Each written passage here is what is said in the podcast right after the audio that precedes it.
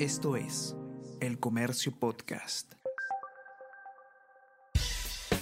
Buenos días, mi nombre es Soine Díaz, periodista del Comercio, y estas son las cinco noticias más importantes de hoy. Jueves 11 de agosto.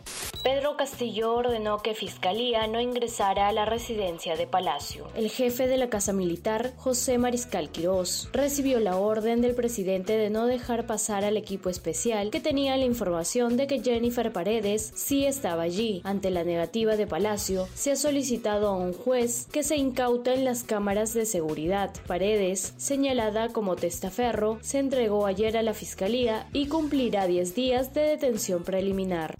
Jainer Alvarado permitió licitaciones fraudulentas según la Fiscalía. El ministro de Transportes y Comunicaciones, Jainer Alvarado, es indicado como personaje principal en la entrega irregular de obras en Cajamarca. Ministerio Público lo señala como lugarteniente de la red criminal formada por los familiares del presidente Pedro Castillo no hay tecnología para controlar los nuevos límites de velocidad en Lima. Desde este 15 de agosto, los conductores no podrán acceder los 50 km por hora en avenidas y 30 km por hora en calles. Expertos piden la instalación de pórticos electrónicos como el del Callao los precios máximos de las gasolinas caen hasta un sol 60. Disminución se debe a caída en la cotización internacional del petróleo y menor demanda internacional en combustibles, según especialistas. Tendencia a la baja continuaría hasta octubre, señalaron.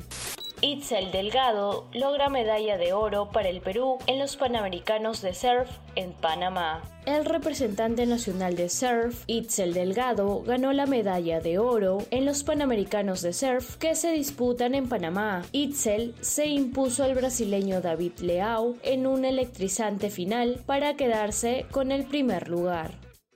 Esto es El Comercio Podcast.